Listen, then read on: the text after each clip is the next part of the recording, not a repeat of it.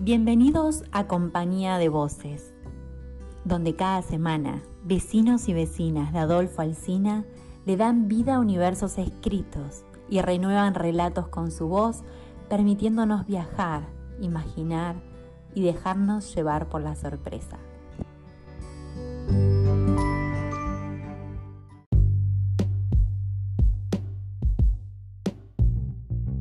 Hoy nos acompaña con su voz María José Machado, de Rivera.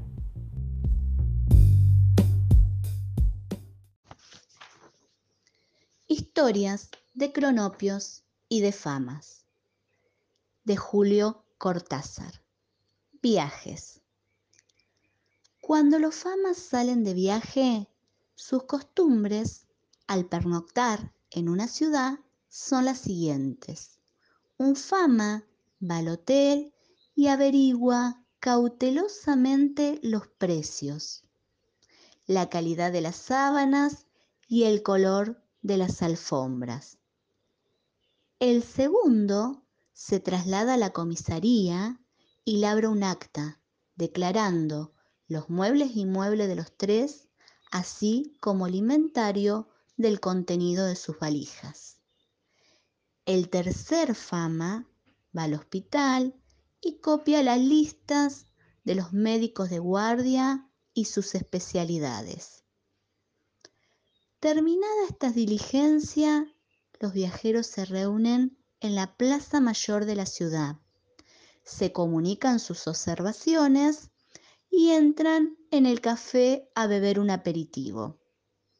Pero antes se toman de las manos y danzan en ronda. Esta danza recibe el nombre de alegría de los famas. Cuando los cronopios van de viaje, encuentran los hoteles llenos, los trenes ya se han marchado, llueve a gritos y los taxis no quieren llevarlos o les cobran precios altísimos. Los cronopios no se desaniman porque creen firmemente que estas cosas le ocurren a todos y a la hora de dormir se dicen unos a otros, la hermosa ciudad, la hermosísima ciudad.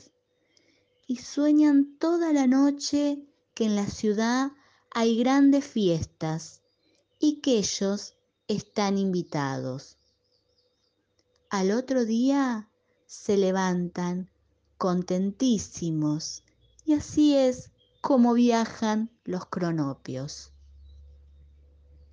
Las esperanzas sedentarias se dejan viajar por las cosas y las personas y son como las estatuas que hay que ir a ver porque ellas no se molestan.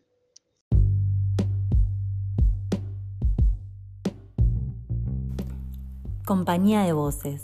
Sumate vos también.